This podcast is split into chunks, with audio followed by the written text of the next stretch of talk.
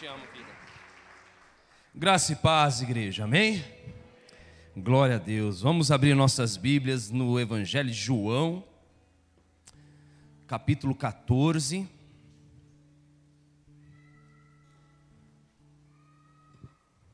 Obrigado, amor. João, capítulo 14.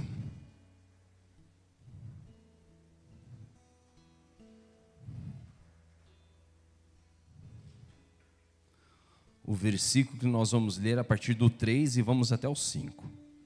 Amém?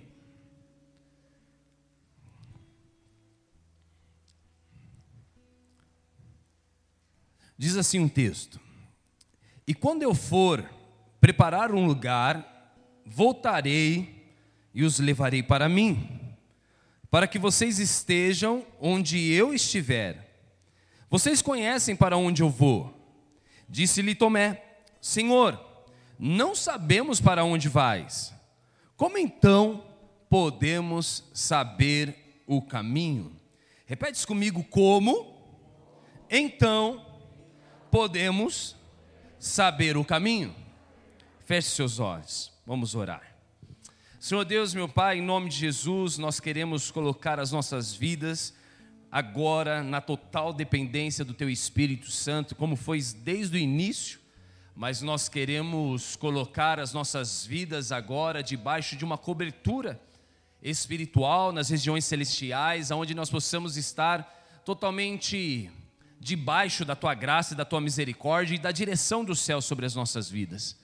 Que toda tentativa, todo plano de trazer prejuízo a nós, prejuízos físicos, prejuízos emocionais, prejuízos dos nossos pertences, nossos bens, tudo aquilo que o Senhor tem confiado às nossas vidas, todo o recurso destinado ao sustento de nossos lares, a nossa casa, nossa vida ministerial, todos os dons, todos os nossos chamados, tudo esteja debaixo da tua mão poderosa, nos guardando, nos sustentando, nos livrando, para que em todas as coisas o teu nome venha a ser exaltado e glorificado, que todas as obras contrárias, tudo aquilo que vem contrário à tua vontade, tudo aquilo que não pertence aos céus, possam ser denunciadas no mundo espiritual e através da luz de Cristo Jesus, que dissipa todas as forças das trevas, venha brilhar, venha reinar sobre as nossas vidas e que teu governo seja estabelecido, primeiramente em nossos corações, depois no nosso entendimento e depois ao nosso derredor, assim como Jesus mesmo disse,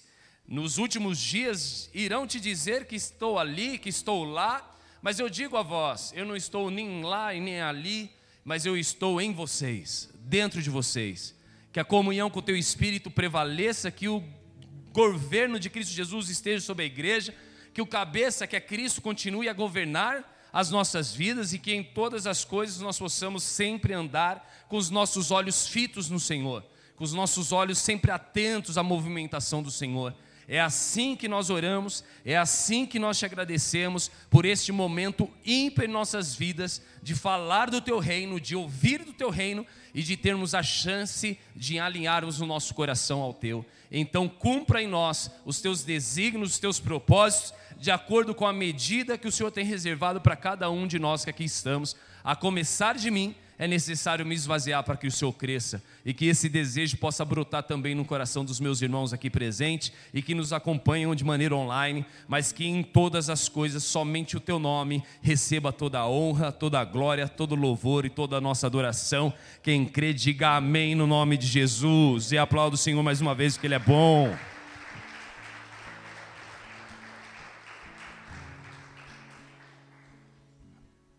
Igreja, nós vemos em dias tão difíceis, em dias em que nós somos bombardeados de todas as maneiras e todas as formas, isso se dá por notícias, assim como a palavra mesmo em Daniel, no livro profético de Daniel, ele diz que o conhecimento se multiplicaria sobre a face da terra e as informações elas voam, né, num tempo recorde. Nós conseguimos em um único momento, num clicar num celular hoje, acompanhar toda e qualquer movimentação que acontece no mundo. Então, recentemente, algumas pessoas Já me mandaram sobre o Macron. Quem conhece o Macron aí? Levanta a mão. Já ouviu falar do Macron? Levanta bem alto para a igreja ver. Ah, metade da igreja, mas tem uma metade que está desinformada ainda. Mas Macron nada mais é uma variante daquilo que nós passamos e enfrentamos nesses dias, que é a pandemia né, do coronavírus. Né? Então, nós somos bombardeados a todos os instantes por diversas informações. Isso acontece. A palavra também nos conta sobre alguns ventos, e não somente ventos de tempestades, não somente ventos de circunstâncias que nós somos assolados continuamente. Eu estava conversando com um amigo sobre investimento, sobre né, gerar rendimento, sobre investir em bolsas esses dias. Ele falou assim: cara, tudo pode acontecer nesse ramo, porque se acontecer um negócio lá no petróleo, lá no, no, no mundo árabe, lá no cara, meu, mexe em toda a nossa estrutura aqui. E a gente pode tomar um pau, mas a gente trabalha não para tomar esse risco. E a gente foi conversando sobre tudo isso. Então são ventos, ventos que possam vir nos assolar, tempestades, circunstâncias que são, né, apresentam na nossa vida. Jesus deixou bem claro que no mundo nós teríamos aflições, teríamos as nossas dificuldades, teríamos nossos desafios, mas que nós precisávamos perseverar, perseverar ter bom ânimo, ter coragem para encarar. E a gente recebeu, né, no mínimo três ovelhas aí que me mandaram, preocupados já, aflitos, temendo o que pode vir a acontecer, né? E essas informações elas vêm mesmo tentando destabilizar e trazendo um prejuízo, porque nós sabemos de uma agenda global. Existe uma agenda global para estabelecimento do caos, estabelecimento realmente é, de uma crise financeira, e nós sabemos disso há muito tempo foi falado isso, e nós estamos vivendo isso. Eu me lembro de uma reunião que nós participamos no seminário do Daniel Mastral, e ele falava sobre redução popular, cara. Aí eu, mano, era uma coisa muito distante na minha cabeça falar, cara, vamos fazer um negócio e vai matar, tipo, muita gente no mundo. E essas coisas não entravam na minha cabeça. Aí até que eu estava com Covid. Aí começou a piorar, ficou grave minha situação. E eu falei assim, mano, eu vou morrer. Daí eu virei para pastor um dia, eu falei assim, mano, amor, o Daniel Mastral falou naquele dia de redução populacional do mundo. Eu falei assim, e eu estou no meio desse gráfico de mortes, vou morrer. Eu falei assim, eu estava lá no seminário, quando ele falou isso, eu falei, cara, ah, imagina, meu, que isso vai acontecer. Mas quase eu virei um desses dados.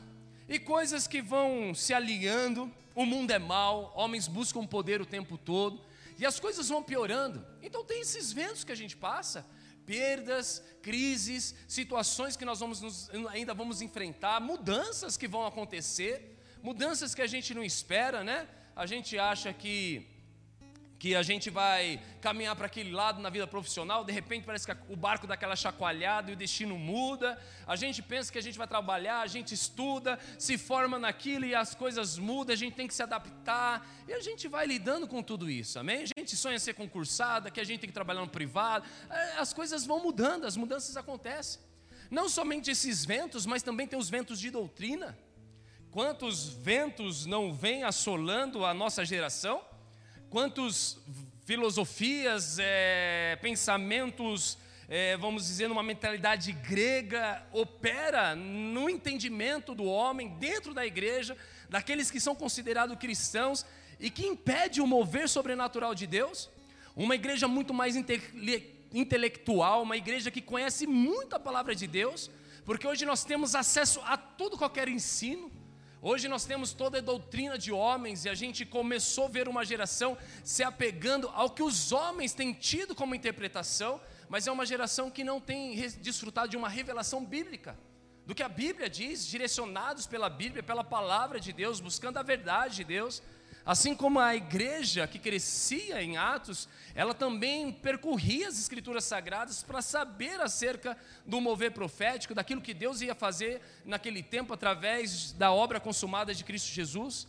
Então a gente vê uma geração que o apóstolo Paulo descreve exatamente isso, são levados por ventos de doutrina, qualquer ventinho, ventinho abala, move, eles são como crianças, como ondas agitadas, qualquer vento pode levar eles a viver.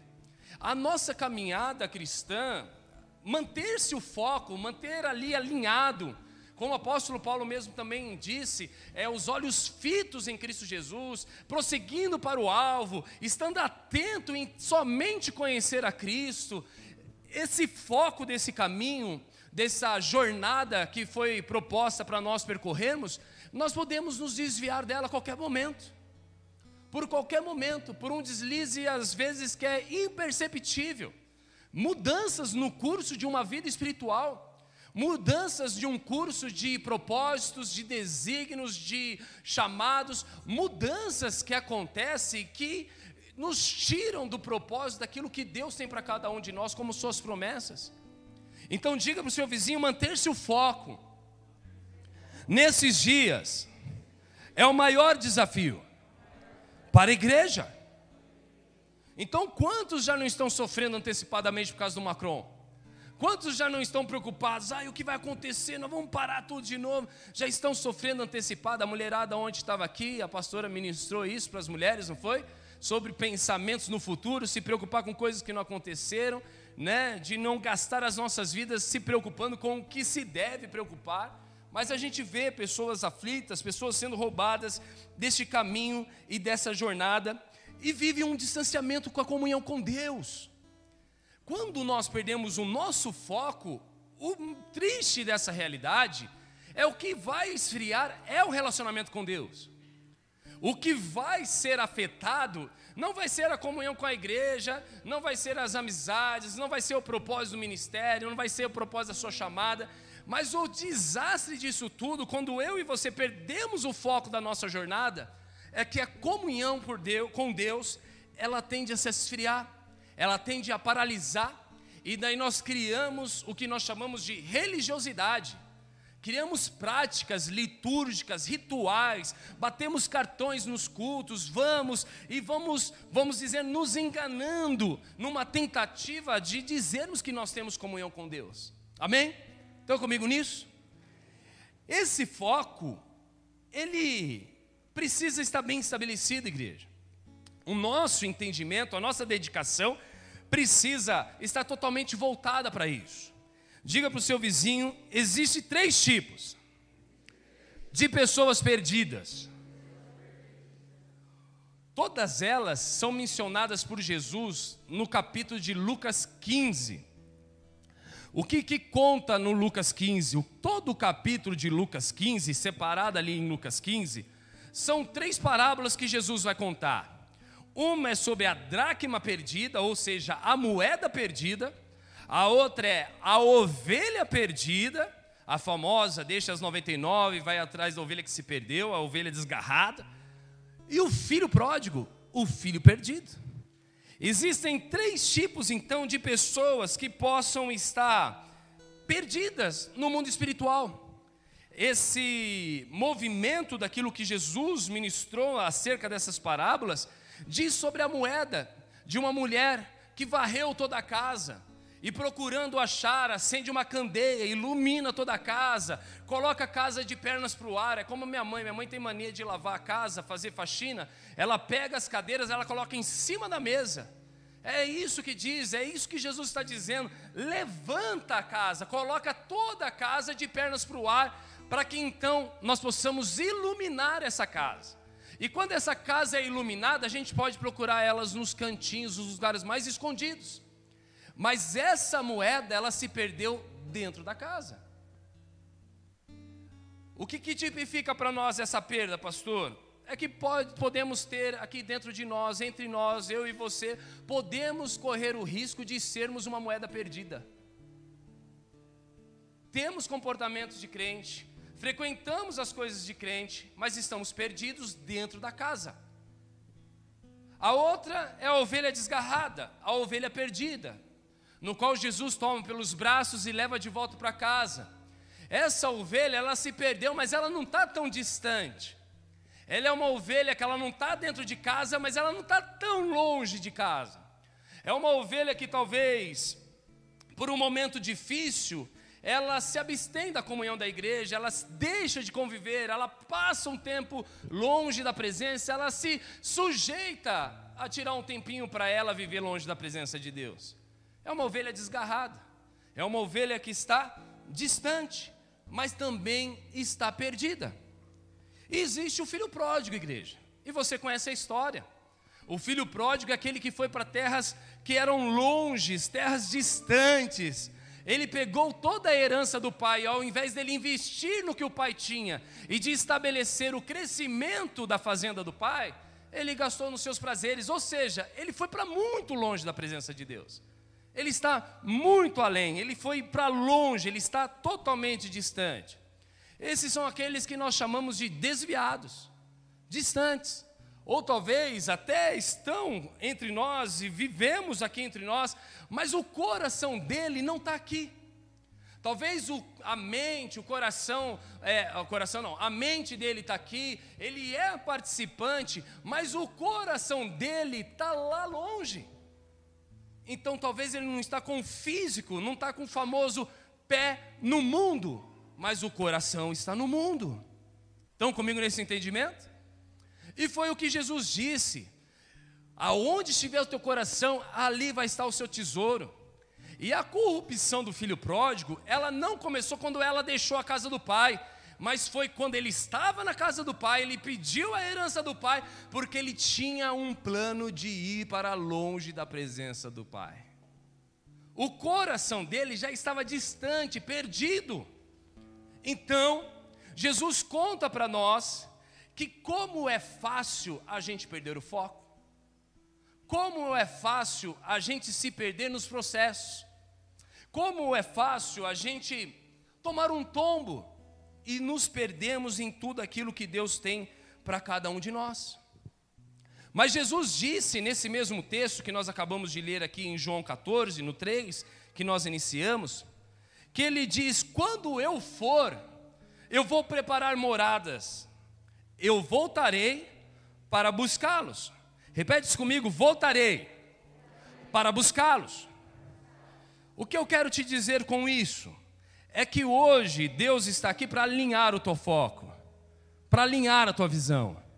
Deus está aqui hoje para te dar um chacoalhão, para te gerar um despertamento.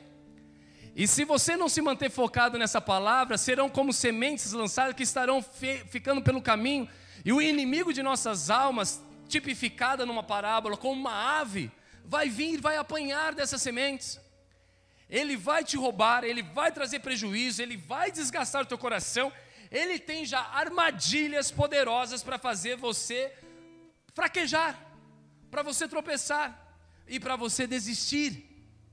Então nós precisamos entender que Jesus tem um plano e esse plano é voltar para nós. E ele deseja voltar para quê? Para nos buscar, para nos levar agora com ele para as regiões celestiais, aonde ele está preparando uma morada. E tudo que Deus colocou no meu coração é para que você esteja atento, porque Ele vai voltar para te buscar.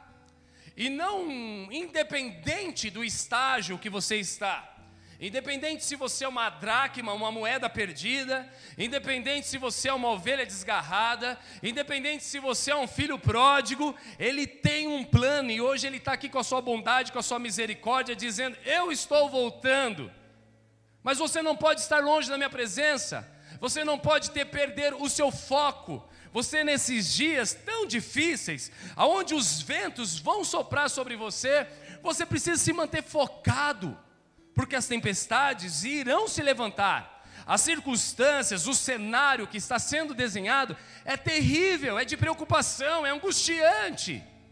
Fora os problemas do nosso dia a dia. Perder o foco será a coisa mais fácil que pode nos tirar do caminho que nos foi proposto a percorrer, igreja. Amém? Então, diga para o seu vizinho: tenha foco. Inclusive, na mensagem de hoje, assim como Jesus, após a sua ressurreição, ele veio para buscar Pedro, ele deseja buscar cada um de nós. Pedro se perdeu nos, propósitos, no, no, nos processos. Pedro, ele negou a Jesus no dia em que Jesus estava sendo acusado e condenado e preparado para a crucificação, igreja. Você conhece quando o galo canta três vezes?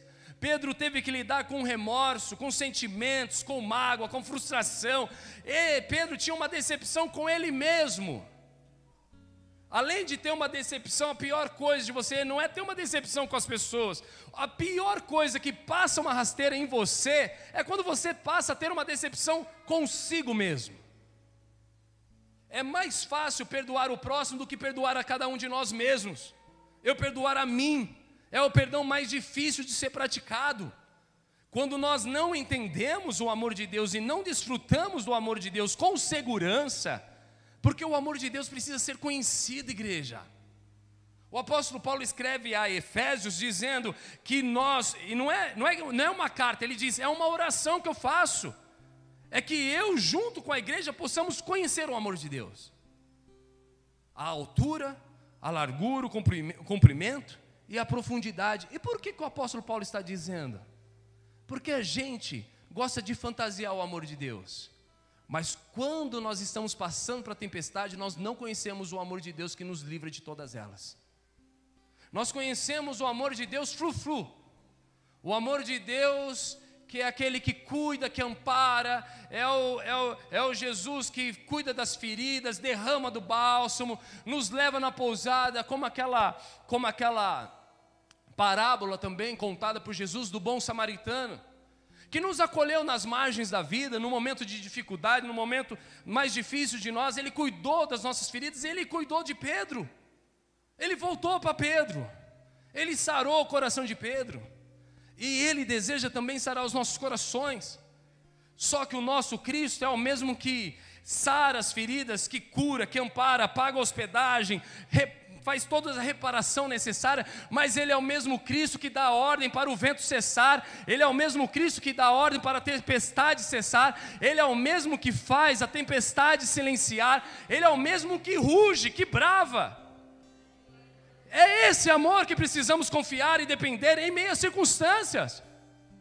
É um Deus soberano, é esse amor que nós precisamos experimentar. Por isso que o apóstolo Paulo está dizendo: existem águas mais profundas que a gente precisa ir. A palavra diz que quando Pedro conhece o poder milagroso de Jesus, é chamada de pesca maravilhosa. É aquele dia que Jesus fala para ele assim: vai nas águas mais profundas e atire a rede novamente. De novo, Pedro, Pedro estava numa frustração de uma noite inteira de trabalho, cansado, fadigado. Eu estou cheio de dor, estou com dor no pescoço. A Maria hoje, ela queria entrar na piscina, entrei na piscina. Ela falou assim: pai, por que você fica assim? Trabalhei ontem das duas horas fazendo hambúrguer, nós fomos parar uma, uma e meia da, da, da noite, da madrugada, limpando, organizando tudo. Eu não estou aguentando agora, imagina Pedro pescando, lança a rede, puxa a rede, lança a rede, puxa a rede, e vai e vai, volta para a praia, ele está lavando. É como se nós estivéssemos ontem lavando e, e Jesus chegasse e falasse assim: vê mais dez lanches. A gente falava, mano, tá zoando nós. Pedro está lavando a rede. E Jesus fala assim: joga novamente as redes, só que vai mais para o fundo.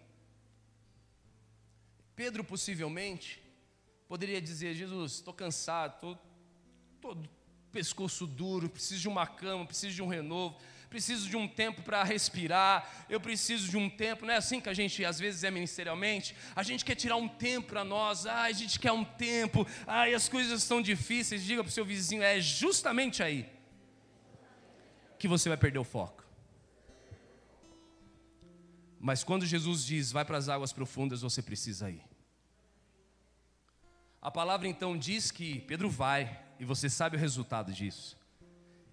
Ele tem um encontro com Jesus, ele se prostra aos pés de Jesus, ele diz: Eu não sou digno de estar na tua presença, tu és santo, eu sou um homem pecador mas eu vejo que tu és o filho de Deus, eu vejo que você tem autoridade, tem poder para fazer muito mais na minha vida, mas eu não mereço tudo isso. Jesus levanta e fala: Cara, hoje, a partir de hoje, você vai ser pescador de homens, abandona tudo que você fez e vamos seguir para um alvo, para um propósito que eu tenho para a sua vida, porque eu tenho promessas para você.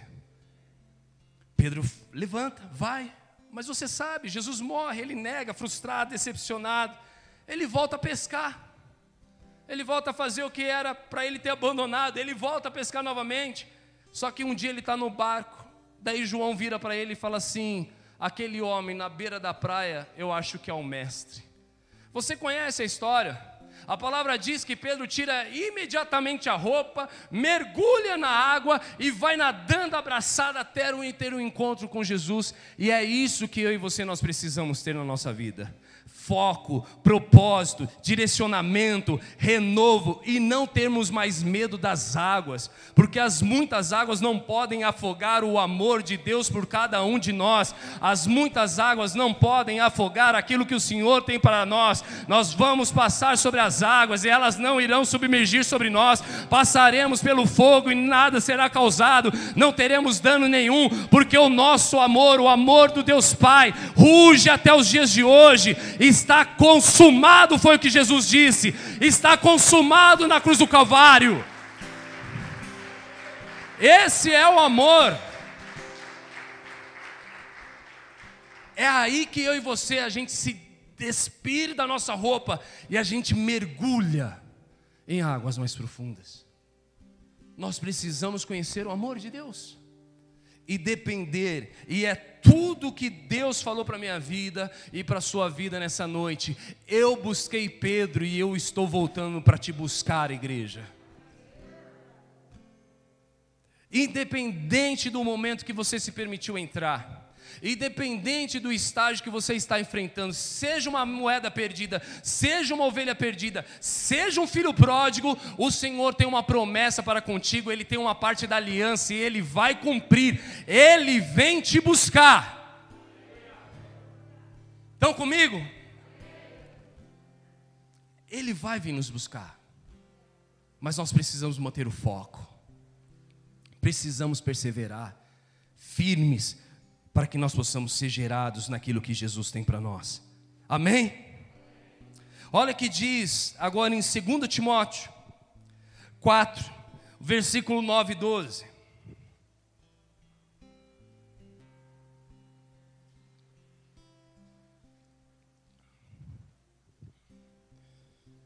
Segunda Timóteo 4, 9 12, olha para o telão, diz assim, é uma carta do apóstolo Paulo dizendo a Timóteo, um filho na fé.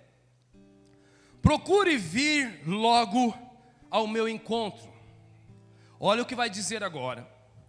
Pois Demas, amando este mundo, abandonou-me e foi para Tessalônica. Crescente foi para Galácia. Tito foi para Dalmácia. Só Lucas está comigo. Traga Marcos com você porque ele me é útil para o ministério. Enviei Tíquico a Éfeso. Amém? Até aí.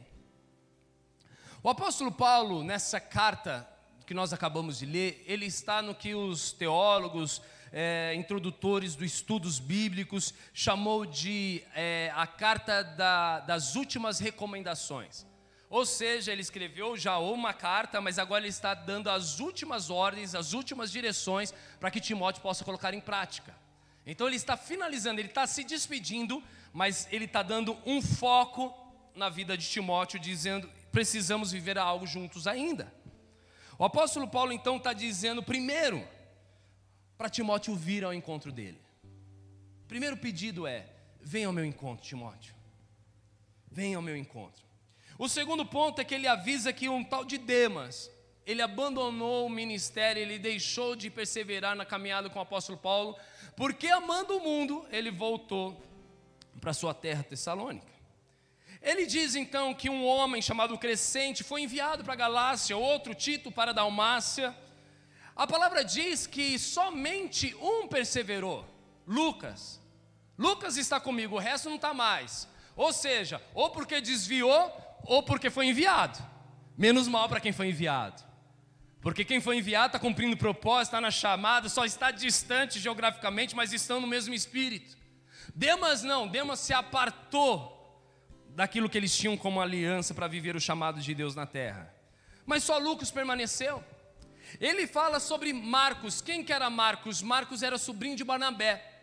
Que em outro tempo, o apóstolo Paulo, para viver a sua chamada, olhou para aquele galezinho aquele franguinho falou assim: rapaz, o que eu vou fazer ali na frente se esse garoto não aguenta?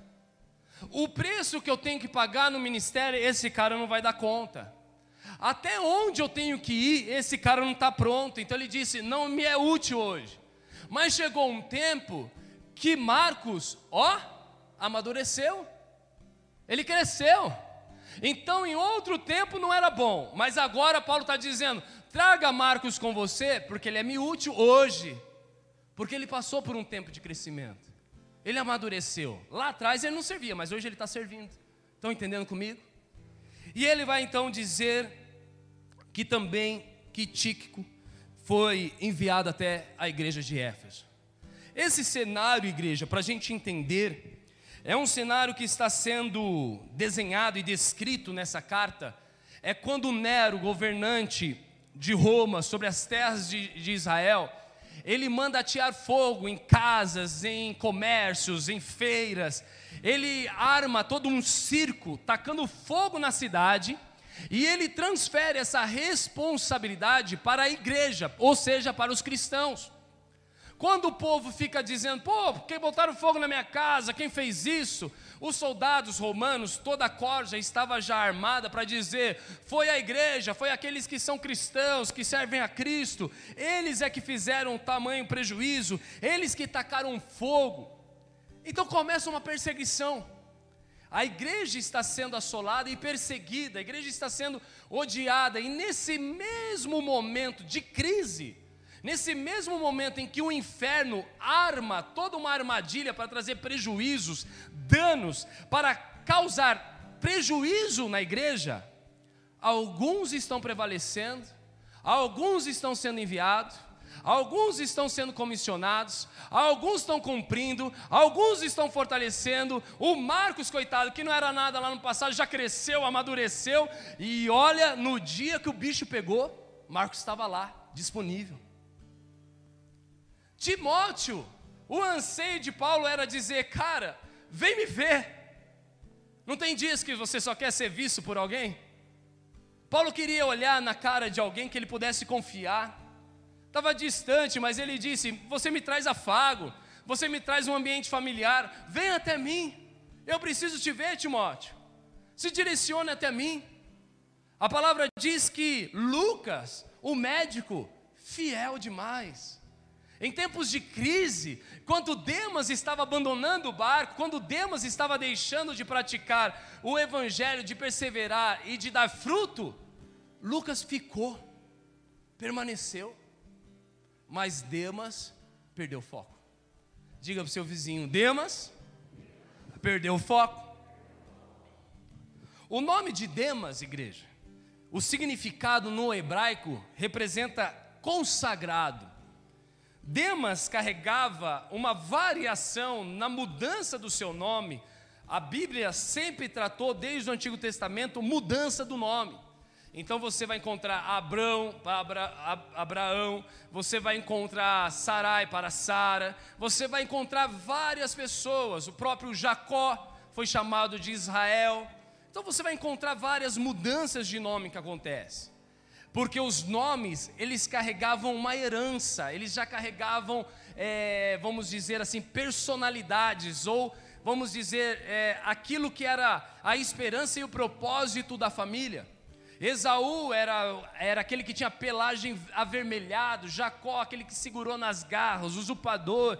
Então tudo que era um cenário da vida da família, que eles identificavam o potencial aquilo naquela criança, elas determinavam o futuro delas dando nomes a ela. Tinha um propósito no nome. Amém? Então eles não davam simplesmente um nome porque era bonito, porque estava num filme de Hollywood, porque é o nome de um jogador. Eles davam um nome para um cumprimento de um propósito. E Demas carregava um propósito. Só que Demas era uma variação e uma alteração para o hebraico e que significa consagrado ao Senhor. Só que a origem desse nome Demas vem de Demétrios. E Demétrios, ele ele tem origem na, na Grécia, é uma palavra grega, que significa consagrado à mãe terra. Ou seja, ele é uma fonte de inspiração de uma deusa grega chamada Demer. E o que, que era essa deusa? Essa deusa representava a mãe terra, a mãe da fertilidade. A mãe que cuidava das plantações, a mãe que cuidava do solo, a mãe que dava provisão sobre os lares e sobre a casa.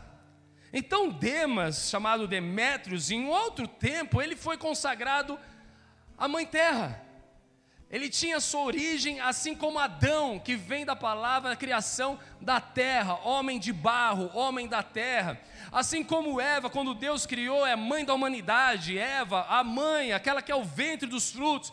E Demas, Demas era Demétrios, alguém que era consagrado a uma deusa grega chamada Demer e que ela era a rainha fertilizante da terra, era assim que os gregos acreditavam.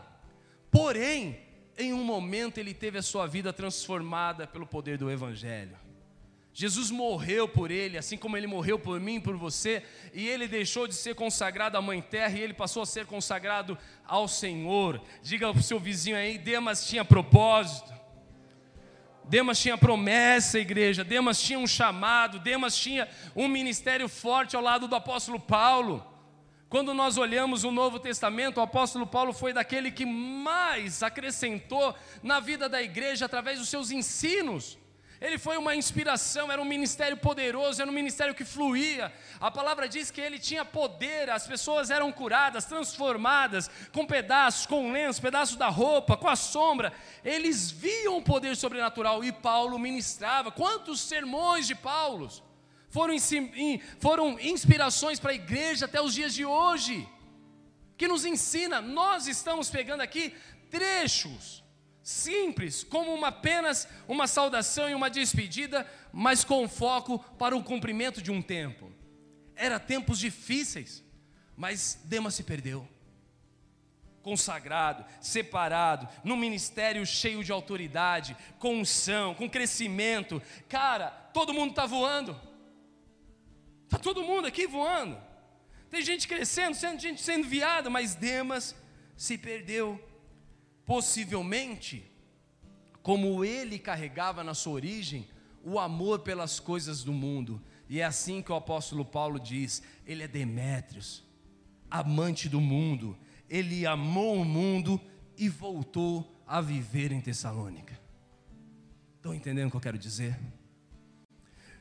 Pessoal, possivelmente, amar o mundo não significa a corrupciência da carne, a corrupção da carne. Não é somente a entrega dos prazeres imorais. Talvez Demas aqui não foi atentado pelas paixões dessa terra, pela paixão do mundo, pela prostituição, pela bebida, pelo vício. Talvez não tenha sido esse o problema de Demas. Talvez Demas voltou com princípios e valores de um reino, por exemplo, casado, quietinho, cuidando da família, sabe aquela coisa assim? Eu vou cuidar da minha família, tá tudo certo, o importante é a gente estar tá bem aqui, e é isso que Deus agrada a Deus. Talvez ele era um crente com pequenos desvios, com uma doutrinação, com um fermento no coração, com um preço que Paulo não pagava. Que em algum momento aquilo que Paulo ensinava, o preço a se pagar, Demas, amando o mundo, ele não quis pagar. Amar o mundo aqui é tão sutil como a gente negligenciar uma convocação à santidade, que a gente tem que ter uma vida em santidade. Quantos cristãos hoje não são levados por vento de doutrina e falam assim: não, Deus me ama mesmo assim, está tudo certo, essa coisa de se guardar é bobeira, essa coisa é retrógrada, a graça de Deus, uma vez salvo, sempre salvo. Então existe um monte de doutrina que está te roubando. Existe um fermento no teu coração. E talvez você nunca se prostituiu, mas você está como Demas, perdido. Talvez você venha para um culto e o pastor fala de um preço de se pagar, de andar na esfera da honra. E você, ah, não, honra é bajulação, honra é outra coisa. Demas. Eu estou na igreja, pastor. É um Demas desviado, é uma moeda perdida. Ah, mas eu vou no culto de vez em quando. É ovelha perdida. Quando Deus te busca, né? O famoso ou vem pelo amor ou vem pela dor. É quando Jesus te coloca no colo fala: bora para casa porque você não aprendeu de novo, bateu cabeça, vamos começar de novo. É Deus te dando uma chance de novo. Ou é um filho pródigo, cara, tá longe daqui. Seja de coração ou seja no corpo mesmo. Estão entendendo, igreja, comigo? Amar o mundo que Demas vê aqui, talvez ele teve uma valorização. Morrer? Ser perseguido por Roma? Ser jogado numa cadeia como Paulo? Ah, não precisa de tudo isso não. Sabe o que fez? Ah, uma vez salvo, sempre salvo. Vou pegar eu e minha casa, vou cuidar do que é meu. E os outros que se virem. Eu não vou perder a salvação. Jesus me ama. Eu não tenho que me importar com a salvação do mundo. O importante é quem tem chamado. Deus nunca falou desse chamado para mim. Deixa isso aí para outros. É mais ou menos a igreja. É o pastor que faz. É os diáconos que fazem. São os líderes que são responsáveis. O Demas se omitiu. O Demas talvez amou o mundo, porque ele correu atrás do sucesso profissional dele. Isso é amar o mundo. Ele colocou o processo profissional dele na frente das coisas do reino. Imagina, eu sou um cara de sucesso. Eu vou sofrer pela igreja lá, perseguido de Roma. Eu vou voltar para casa e vou continuar a fazer o que eu faço de melhor. Aí sabe o que eu vou fazer? Eu vou mandar dinheiro para a missão. Daí pelo menos eu limpo a minha consciência, a minha responsabilidade. Quantos crentes não estão vivendo assim? Diga para o seu vizinho aí: o seu dinheiro não é a tua missão. Você é a missão. Ah, pastor, mas existe o dom que é chamado para ser provedor, existe o dom chamado de Deus para generosidade, existe o dom de Deus daquele que coloca em dinheiro. Não existe esse dom. Mas esse dom não tem a ver com o financiamento, esse dom tem a ver com o envolvimento de coração. Eu me preocupo, eu mando dinheiro, mas eu ligo na semana que vem perguntar, e aí, supriu, como que tá? Foi suficiente? Como que tá as coisas? Ou oh, qualquer coisa aí, ó, me coloca à disposição. É um envolvimento do último fio de cabelo até as plantas do pé. Isso é ser generoso. Não é somente dar para nos dar uma consciência, eu estou fazendo alguma coisa. Muitas vezes nós estamos perdidos, igreja, amantes do mundo e a gente não percebe. Quantas doutrinações nos roubam e daquilo que nós deveríamos estar vivendo e sendo inspirados por aqueles que nos rodeiam, a gente prefere ser inspirado por aqueles que estão no YouTube, que tem, você tem um entendimento de uma entrega que ele vive ali ministerialmente, e aquilo ali é o suficiente para você, você fala, isso aí tá bom para mim, isso me basta. Só que você está numa igreja que os caras pagam o preço, você está numa igreja que os caras se doam, você está numa igreja que os caras sonham os planos de Deus, que se envolvem, que se dedicam. E às vezes você é um Demas.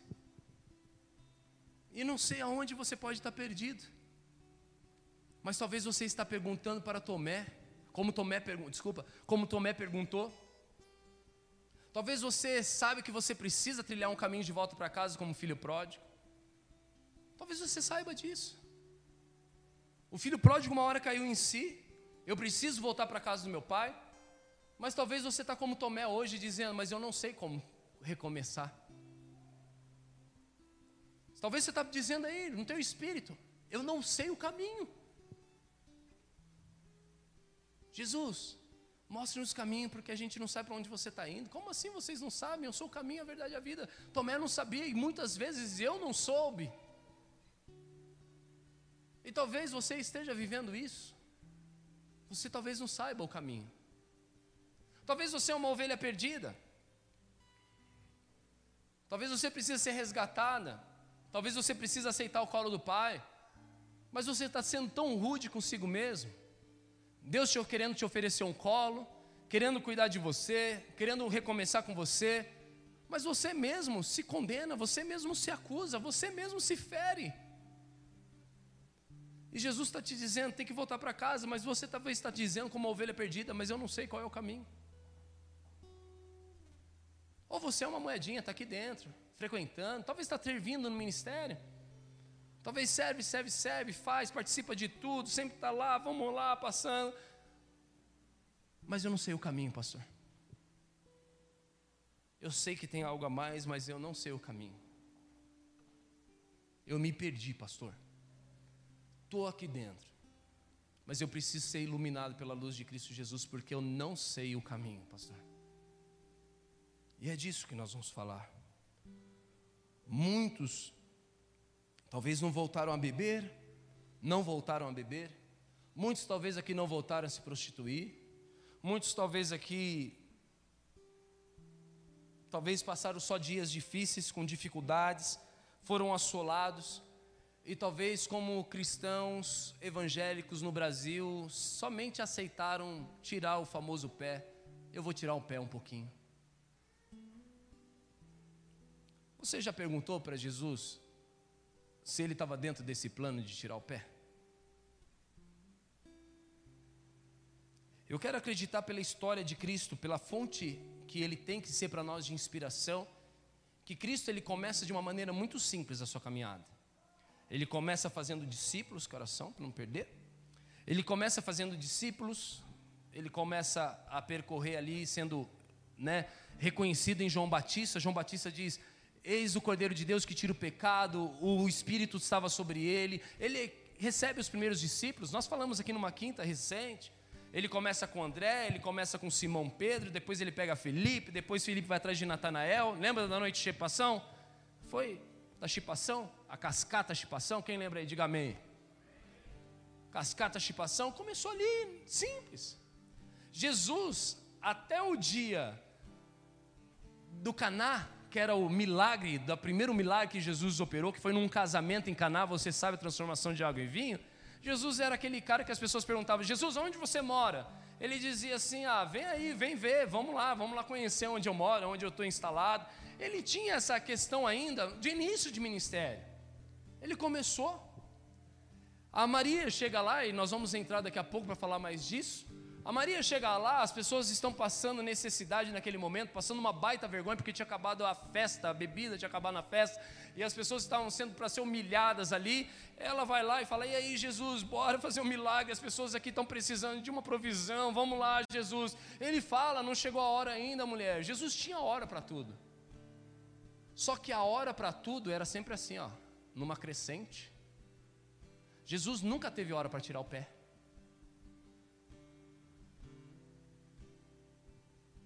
Eu não sei qual é o modelo para você, mas para mim a vida é Jesus.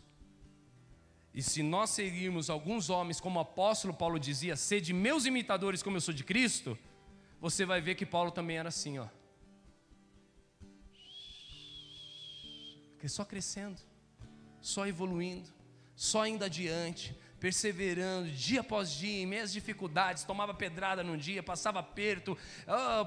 um dia o cara morreu lá no culto, ele orou, ele falou: Não, esse menino aí, o Tico aí está tá vivo, ele vai sobreviver. Passou por crises, preocupações, angústias. Não foi fácil para ele, não, mas era aqui, ó, crescendo. Porque nós precisamos manter o foco. Estão entendendo comigo ou não? Agora o que diz aí então, para a gente entender qual é o caminho? Diga para o seu vizinho: agora nós vamos começar a aprender sobre o caminho. Estão gostando? Estão entendendo a palavra aí? Qual é o caminho? Abra comigo em Apocalipse 2. Parece que eu vi um assim, falar Apocalipse, os irmãos. Tipo assim, vai chegar Jesus, né, meu? Apocalipse, agora, agora, agora nós vai morrer, nós vai derreter. Apocalipse, abre Apocalipse. Ficar tudo, agora, agora o cordeiro vem, agora pega todo mundo de saia curta aqui, vai agora passar no, no miserê. Apocalipse 2, igreja. Versículo 4 e 5.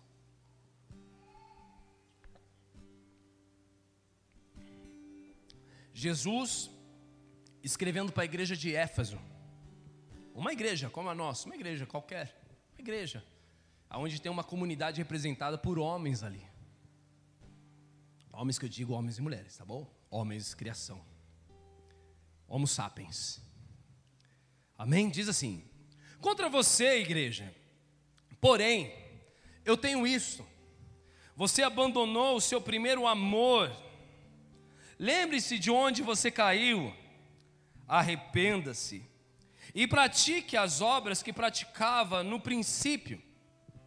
Se não se arrepender, virei a você e tirarei o seu candelabro do lugar dele.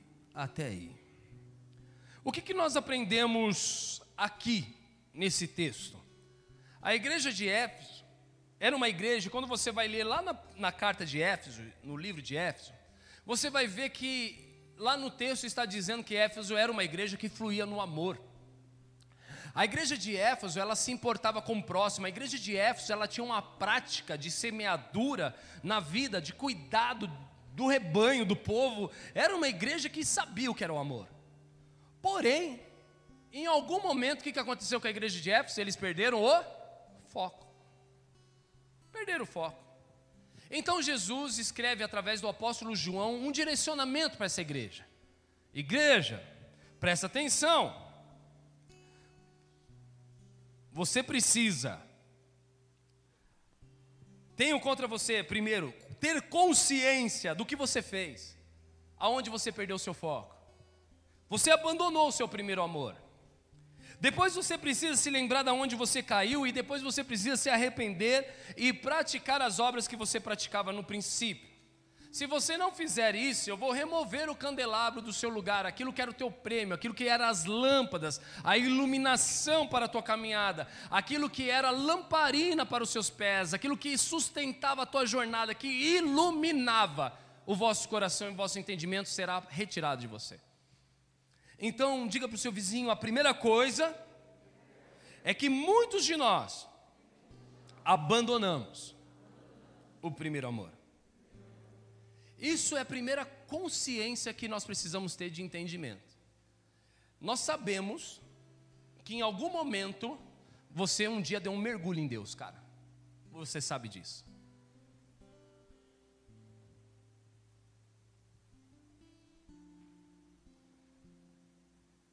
E não preciso nem de revelação. Não preciso de revelação. Não vai, não estou espiritualizando que não precisa. Mas você sabe que o seu estilo de vida não é idêntico ao que você vivia no início.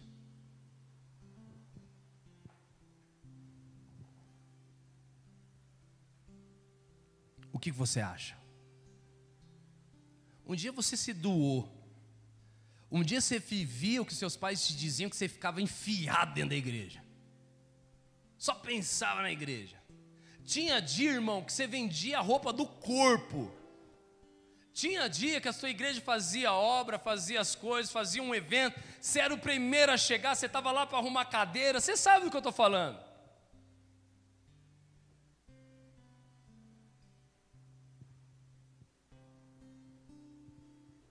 Tinha dias que você virava à noite.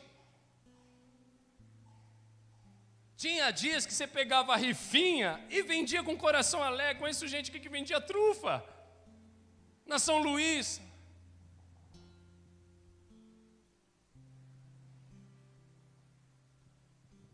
Só que abandonamos aquelas práticas. Um dia nós também perdemos o foco e nos tornamos como Demas, abandonamos o primeiro amor. E nós podemos ter sido assolados de todas as formas. Podemos ter passado por decepções, podemos ter passado por frustrações, podemos ter passado por perdas, podemos ter passado por crises, podemos ter passado por toda, toda, por escândalos, nós podemos ter passado por todo tipo de vento que pode bater na nossa casinha. Lembra a historinha dos três lobinhos e do lobo mau? Três lobinhos não, três porquinhos.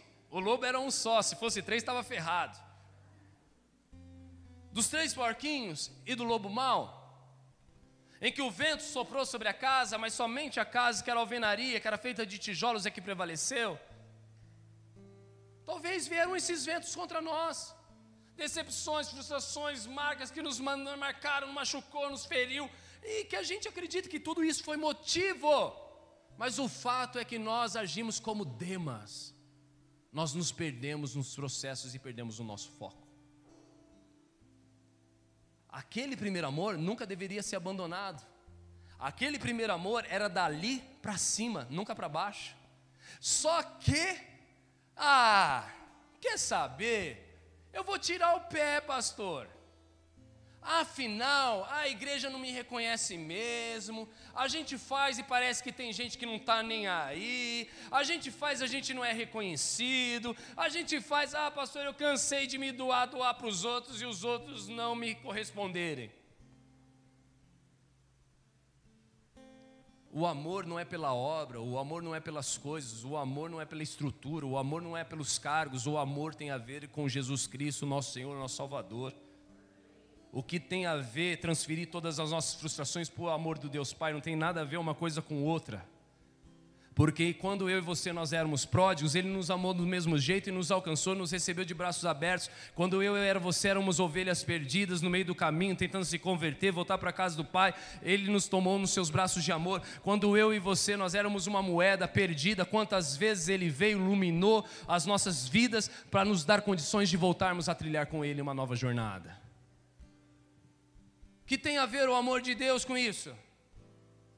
eu tenho contra vocês é que vocês perderam o foco, o foco, vocês precisam ter consciência disso, e não tem a ver com o que você passou, com o que você enfrentou, eu conheço a tua dor, porque se você vê aqui, ele vai continuar no texto aqui, no caso de Éfeso, né?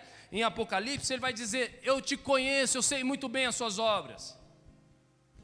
Então Deus sabe do vento que você passou, Deus sabe da sua tempestade, Deus sabe da sua dor, Deus sabe da sua frustração, Deus sabe da sua mágoa, Deus sabe de tudo. Mas Ele está dizendo para mim e para você hoje: Eu tenho contra você que você abandonou o primeiro amor. Você perdeu o foco, filho. Aquela paixão deveria estar reinando no teu coração. Você abandonou o primeiro amor. Você precisa voltar a me amar como você me amava antes. Quem está aí, diga amém. Responde de coração para você. Hoje você entrega o que você entregava no início? Amém. Obrigado, Jackson. A gente sabe que não entregava. A gente foi tendo responsabilidades, trabalho, fomos crescendo, deixamos de ser meninos, se tornamos homens maduros, mulheres maduras, tivemos casa, construímos família, tivemos emprego, temos responsabilidades. As coisas mudam a gente amadurece. Só que o problema é que a gente abandona o primeiro amor. A gente olha para Deus e fala: Deus, antes eu te servia, cadê o Bressano não está aí hoje, né? Como que é que ele fala? Tem mulher solteira aí? Vixe, não tem, tá tudo casado. Ô oh, glória! Ô oh, Jesus, todo mundo casou nessa madrugada. Antes era tudo um, umas mulheres atrapalhadas, é, como fala, trancada, não, como que é que fala? Entalhada, não é entalhada? Como fala? Encalhada, gente. Oh, Jesus. Mas o Senhor mudou a história desse povo nessa noite. Louvado seja Deus. Tem mulher solteira aí?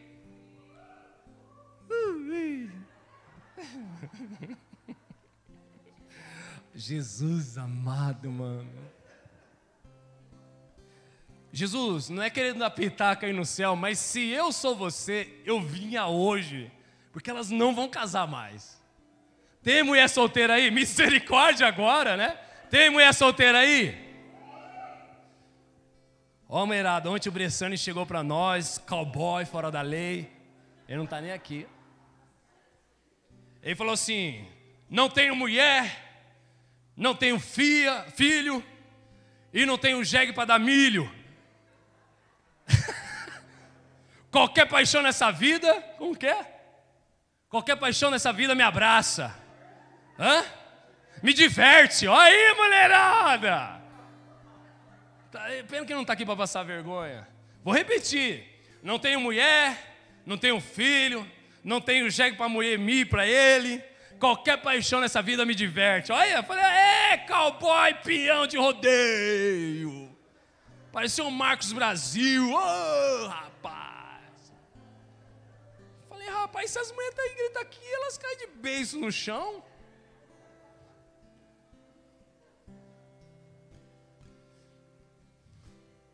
É que nem o, o Bressani. Tá que nem o Fer de Bressani. Tô aqui, pastor. Se tiver que sair três horas da igreja, não tenho mulher, não tenho filho, não tenho que moer milho para jegue. E qualquer paixão me diverte. Tô aqui me divertindo, fazendo hambúrguer, limpando grelha. O que, que tiver que fazer aqui, eu fico. Mas daí casa, tem o fio,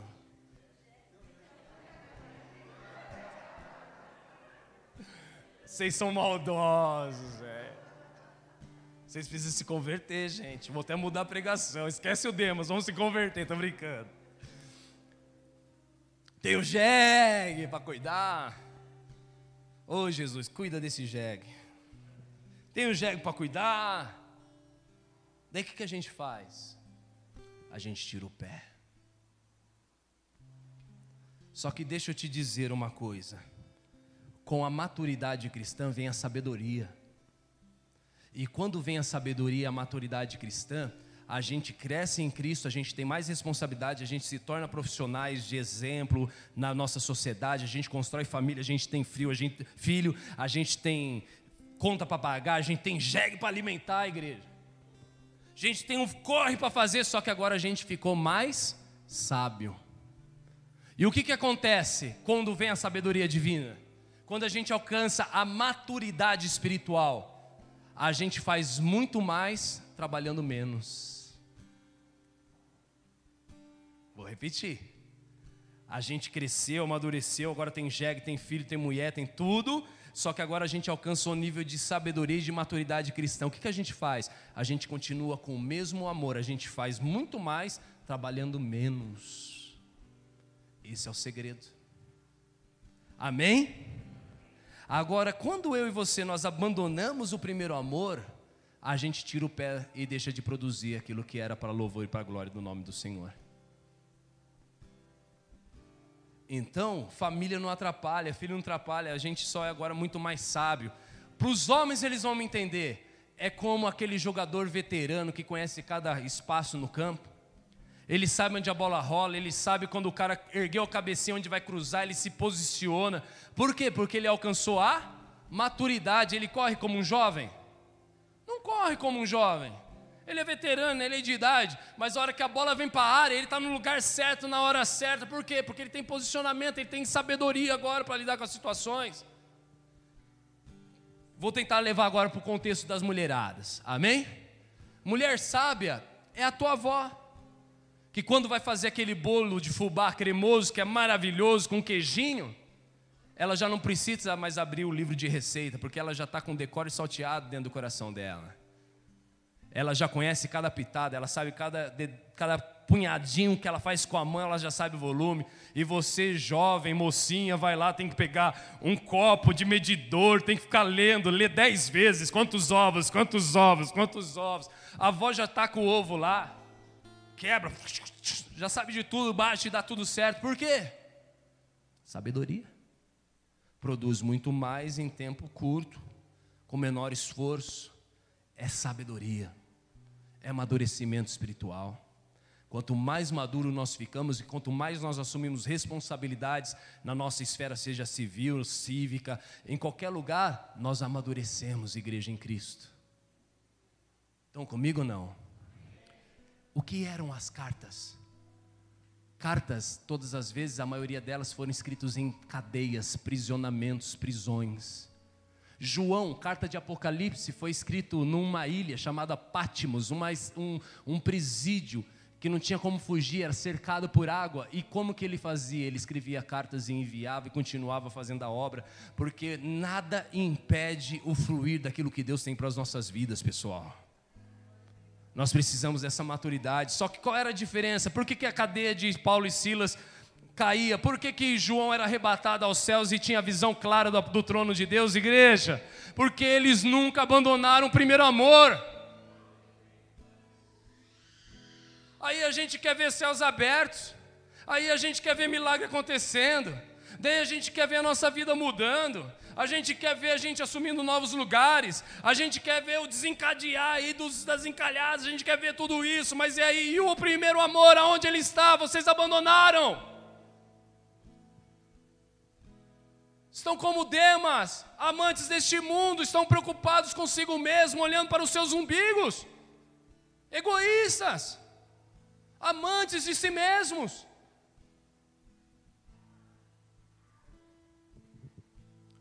Diga para o seu vizinho, segundo ponto.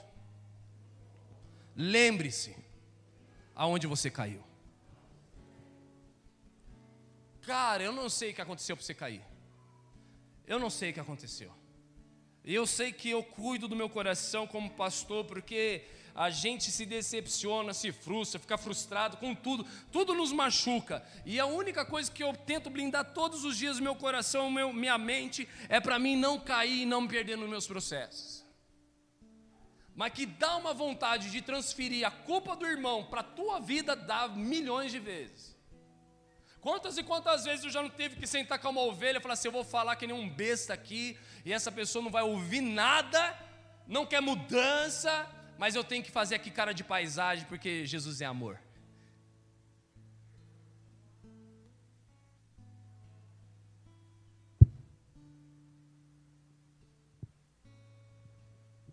Não importa o que aconteceu no teu passado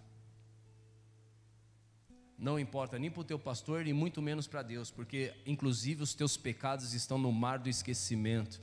As coisas velhas passaram e tudo se fez novo. Eu não sei o que te roubou, não sei o que te passou rasteira. Eu não sei o que te feriu, mas lembre-se de onde você caiu e pega esse problema que você transfere para ele, toda a sua frustração, a sua culpa, encara ele, levanta, se coloca de pé e lembre de onde você caiu e volte ao primeiro amor, igreja. Eu sei que te feriram, eu sei que te machucaram, eu sei que você se sentiu rejeitado, eu sei de toda a sua dor. Deus sabe muito melhor do que eu, porque eu sou humano, falho, pecador. Ele não, ele é santo, ele conhece, esquadrinha todo o seu coração, todos os seus pensamentos, todos os seus sentimentos. Deus sabe de tudo. Mas você precisa se lembrar onde você caiu, para que você possa encarar de frente aquilo que te sabotou um tempo. Amém? Diga para o seu vizinho, terceiro ponto. Arrependa-te e pratique as primeiras obras. Ai, ai, não, diga para o seu vizinho, ai, ai, ai, ai, ai. Ai, pastor, eu estou arrependido, mas eu preciso tirar um tempo para alinhar as minhas ideias. Ai, pastor, eu estou arrependido, eu sei o quanto eu fui falho, mas agora eu preciso começar devagar. Ai, pastor, diga para o seu vizinho: começar devagar não é fruto de arrependimento. Quantas pessoas passam por crise e falam assim: ai, pastor, eu não sou digno de tocar, eu não sou digno de fazer aquilo, de dar aulinha, eu não sou digno porque eu tenho as minhas lutas, eu não sou digno disso tudo. Arrependimento te leva à prática das primeiras obras. Arrependimento não te tira do arado, o arrependimento te finca no arado, o arrependimento te leva a você se envolver com a obra de Deus, ou senão Ele não te perdoou. Nós não conhecemos o amor de Deus. Ah, não, mas ó, ai, eu preciso, eu preciso tirar um tempo porque eu tô, não sei o que lá. Então você não se arrependeu, meu irmão. Porque o fruto do arrependimento é voltar a praticar as obras do primeiro amor, é voltar para o início de tudo e praticar as obras que você fazia lá no início. Isso é arrependimento. Jesus chegou Pedro, você me negou, neguei. Quantas? Três. Você me ama, amo, ama, ama, ama, ama. Como que ele terminou com Pedro? Pedro, o dia que você tiver legal, apacenta as ovelhas para mim. Pedro, o dia que você se sentir amado por Jesus, Gugu Dadá, apacente as ovelhas para mim. Pedro, o dia que você tiver com as suas finanças em ordem, apacenta, Pedro, as ovelhas para mim. Não, Pedro, se tu me amas, cuide do rebanho. Volte às obras do primeiro amor e pratique as mesmas. Vocês estão entendendo, pelo amor de Deus? Ai, não, mas Jesus, eu preciso tirar um sabático.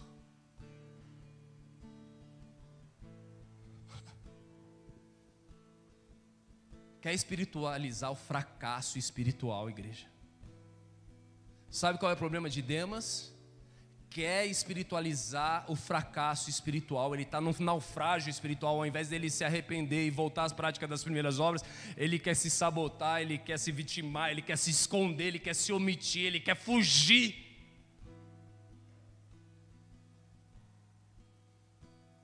Daí o que, que acontece? Cara, você conversa com o cara, ele parece que ele é o Papa João Francisco das quinta lá do sexto andar, sei lá de onde ele é. Não, não é Papa João, quinto, fala quinto andar, né? Deve ser a sala dele. Acho que é o departamento. É o Bento XVI. Falei, ixi, é décimo sexto, hein? Esse seu andar é lá no, no alto, né? Vocês estão entendendo, pelo amor de Deus? Volte às obras dos primeiros dias, volte às obras do início. Arrependimento te leva para este lugar, igreja. Pedro, tu me amas, amo, então cuida das minhas ovelhas, Pedro. O que eu tinha com você de promessa, de propósito, de aliança contigo, continua o mesmo, nada mudou entre nós. Volte a praticar o que você praticava, Pedro. Pastor, mas eu estou como Tomé ainda. Eu não sei qual é o caminho. O caminho passa por esses três estágios primeiro. Reconhecer que você perdeu o primeiro amor que você já não é mais o mesmo. Você precisa reconhecer isso. Segundo, se lembrar de onde foi o seu tombo. Ir lá, perdoar quem tem que perdoar, acertar o teu coração, se cuidar, entregar diante do Senhor essas causas que você está passando, tudo aquilo que vocês têm enfrentado, tem que entregar e render diante do Senhor, falar: Senhor, eu coloco a minha vida nas Suas mãos, cuida de mim, preciso da Sua presença. Eu preciso ser sustentado pelo Senhor e eu quero me arrepender, eu quero voltar às práticas dos primeiros dias. Com força. Porque isso é arrependimento, Pai.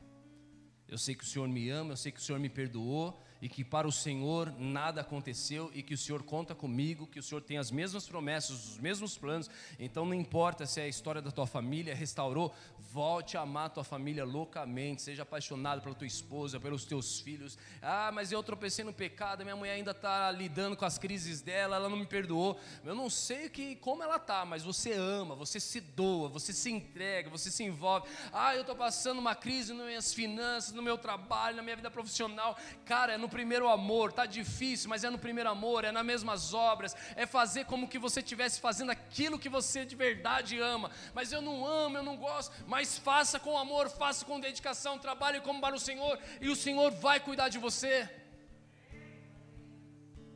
Diante de todos os problemas, faça ministério, preciso comer, recomece, é tempo de recomeçar, mas não é tempo mais de se omitir, de se esconder. Agora abra comigo em João 2, para a gente aprender o último passo desse caminho. Para a gente finalizar. Primeiro passo, reconhecer que abandonamos o primeiro amor. Segundo passo, se lembrar de onde a gente caiu e consertar os nossos corações, reparar os danos necessários. Terceiro passo, se arrepender e voltar às práticas. Não adianta a gente se arrepender só vir para vir no culto. Se for para se arrepender só para vir no culto, não venha no culto. Isso não é arrependimento. Arrependimento é não sei mais viver sem o Senhor Jesus. Tu és o meu Senhor, tu és o meu senhorio. Eu estou aqui para a tua glória e faça e cumpra em mim os teus propósitos, as suas promessas do jeito que a tua vontade está determinada. Eu não mando mais em nada, Jesus. O Senhor é o dono de todas as coisas, o Senhor é dono do meu coração, não tenho mais nada, eu não tenho mais opinião para te dar a respeito da minha vida. O Senhor tem uma história para mim, eu estou disposto a viver a tua história. Isso é arrependimento. Amém? João 2, do 1 ao 5, diz assim: ó, olha aqui para o telão. João 2, do 1 ao 5. No terceiro dia houve um casamento em Caná da Galiléia e a mãe de Jesus estava ali. Jesus e os seus discípulos também haviam sido convidados para o casamento. Tendo acabado o vinho, a mãe de Jesus então lhe disse: Eles não têm mais vinho, filho. E respondeu Jesus: O que temos nós em comum, mulher? Repete comigo: O que temos nós em comum, mulher? Continuando o texto: A minha hora ainda não chegou. Sua mãe então virou aos serviçais e disse: Faça tudo o quanto ele mandar. Diga para o seu vizinho o quarto passo. É o passo determinante para entrar no caminho. Qual é o quarto passo, igreja? O que eu, o que você, o que nós temos em comum com Jesus.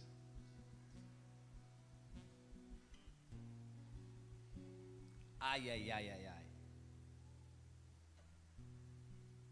Ah, não dá nem vontade de terminar. Dá vontade de orar só, falar, não está pronto para isso.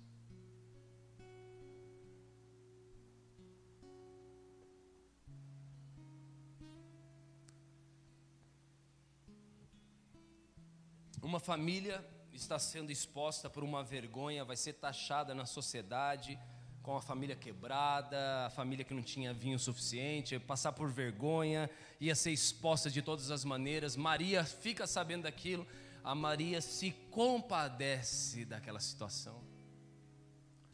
A Maria tem empatia, ela consegue se colocar no lugar das pessoas. Maria, ela olha para si e fala assim: imagine se fosse eu, eu não gostaria de estar na pele dessa família, eu tenho compaixão, tenho misericórdia deles. Jesus, filho, filho, filho, filho, filho, filho. Acabou o vinho. Você sabe o que vai acontecer. E Jesus vira para ela e fala: mulher, mulher, o que nós temos em comum? Não, não, não me chegou a hora ainda. Perceba que muita gente fala que Jesus deu uma, como que é, uma espora na Maria, né? Fala que Jesus foi grosso com ela, foi tipo, cortou ela, foi deu aquele, aquele gelo. Imagina, igreja. Aqui existe um relacionamento muito de profundidade, muito de intimidade, do qual deveríamos também desfrutar com Jesus. Perceba que Jesus fala essas frases: mulher, mulher, o que temos nós em comum, não chegou a hora. Mas o jeitinho que ele falou, diga para o seu pessoa do seu lado, o jeitinho que ele falou, já mostrava que o coraçãozinho dele estava derretendo. Ela olha para Jesus e ela fala assim: tá facinho, facinho. Ela não troca mais ideia com Jesus, ela vira para os servos da festa e fala assim: faça tudo o que ele mandar, porque eu consegui tocar o coração dele de um jeito especial. Diga para o seu vizinho: mamãe conhece bebê. Bebê, você não vai deixar de fazer milagre para mamãe, filhinho. Só o seu jeitinho, o seu jeito de olhar, já vi que você também se compadeceu daquela família. E é exatamente isso que diz, Jesus diz, não é chegada a hora, mas mulher, o que nós temos em comum? Sabe o que move os céus, igreja? Sabe o que nos leva a vivermos um caminho aos propósitos de Deus? É o que nós temos em comum com Jesus. Quando é achado em nós coisas que são comuns a Jesus, os céus se abrem.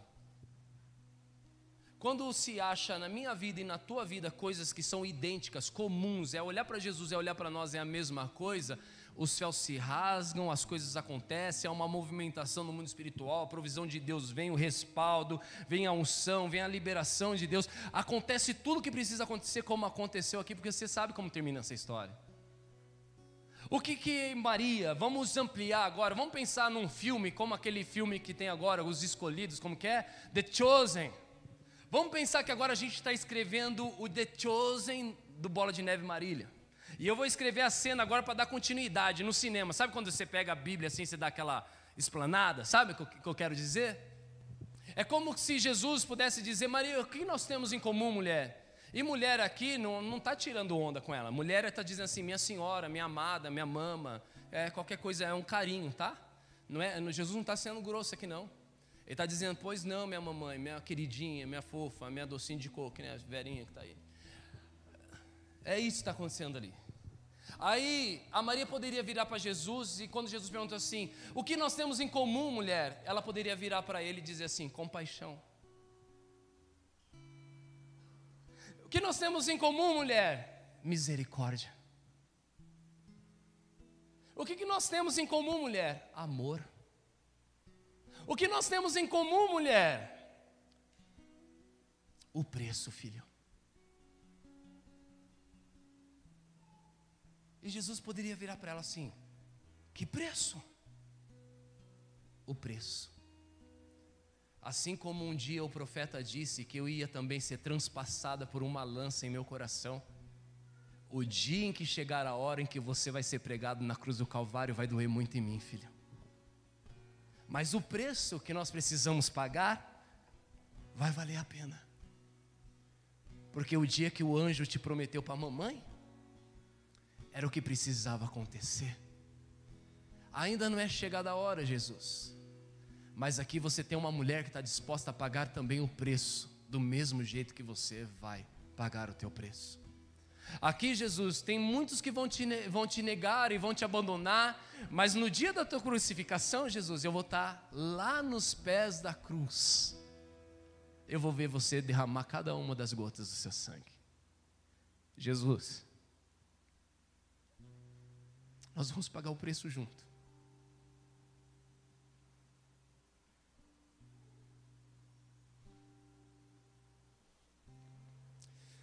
Enche os potes, igreja. Enche os potes. Servos, tragam as talhas, enchem esses potes até as águas, até as bordas. Porque quando encontra um homem ou uma mulher que tem coisas em comuns comigo, o céu se movimenta e as coisas começam a acontecer. Enche essas águas porque o melhor vinho ainda está por vir sobre a nossa vida, igreja, quando eu e você nós passamos a terem coisas comuns com o nosso Senhor, nosso Salvador, Jesus Cristo. O que, que nós precisamos olhar para Jesus hoje, falar para Ele, Jesus, o que eu tenho de comum com você é o preço. Agora você vai entender o que os apóstolos diziam, como o apóstolo Paulo mesmo, por tantas e tantas vezes ele mencionou, porque para mim o que importa é sofrer para com Cristo, para ser comparado com Ele, para um dia ser participante com Ele da sua glória. O que, que Paulo tinha em comum com Jesus? As marcas, o sofrimento. Isso é que eles tinham em comum. Homens que nunca abandonaram seu amor homens que nunca pararam diante das circunstâncias, inclusive das suas decepções e frustrações, quando Demas o abandonou. Quando ele se sentiu só, solitário e dizendo: Timóteo, vem me ver, filhote, porque eu tô, preciso ter gente do meu lado. Estou me sentindo abandonado, sozinho, só Lucas está aqui comigo. Tem dias difíceis, que é o dia que a gente vai colher só isso mas eram homens que estavam crescendo em dias difíceis. Eram homens que estavam sendo experimentados no fogo, igreja. Mas eram homens que nunca tinham perdido o primeiro amor. Eram homens que sempre se lembraram que eles não poderiam dar brecha para cair nas suas fraquezas, nas suas lutas Diante dos seus espinhos na carne, eram homens que tinham que prevalecer e saber que a graça de Deus é o que nos basta. E a gente só aprende sobre a graça em dias difíceis, em dias complicados, nos dias de dor, nos dias de sofrimento. É só ali que a gente experimenta a graça.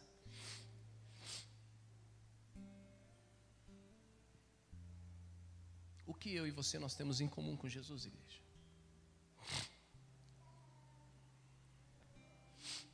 Sabe o que eu temo? Que eu e você nós sejamos um Demas dessa geração. E nós precisamos nos arrepender.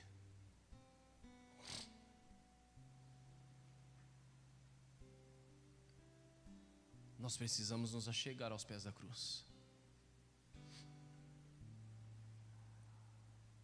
Esse é o quarto passo. O que eu e você nós temos em comum com Ele.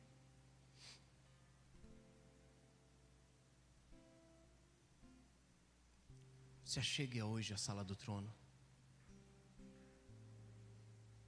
Eu não quero ser o Demas, igreja. Eu não quero estar dentro de uma igreja perdido. Eu não quero estar dentro de um ministério perdido. Eu não quero estar dentro de uma função perdida. Eu não quero estar dentro de um cargo, de um título perdido.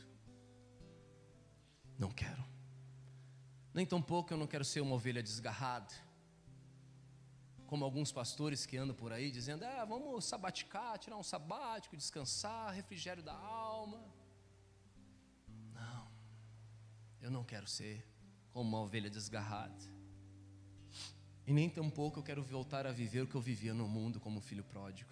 Eu não quero. Feche seus olhos.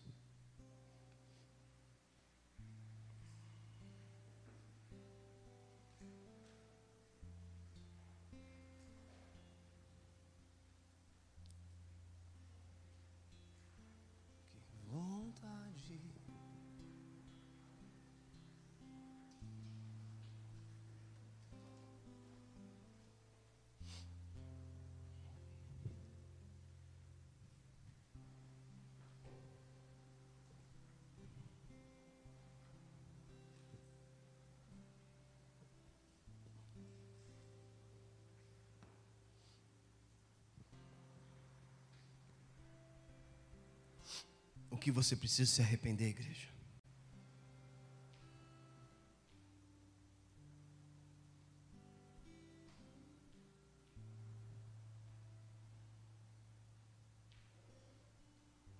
O que, que essa palavra falou com você?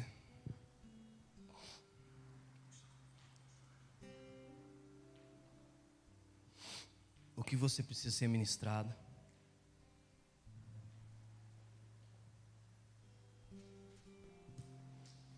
Que você precisa se converter hoje? Ah, que saudade, que saudade de ouvir tua voz ao entardecer. Ah, que vontade, que vontade de voltar ao jardim da inocência. Se eu pudesse, voltaria atrás e não faria novamente o que fiz. Troquei minha comunhão com a escuridão da noite. Em trevas tornei os meus dias. Ah, que saudade de andar contigo no jardim, na viração do dias pegar em tuas mãos e voar pela imensidão da terra e te adorar. Ah, que vontade de andar contigo pelo jardim na viração dos dias, pegarei tuas mãos e voar pela imensidão da terra.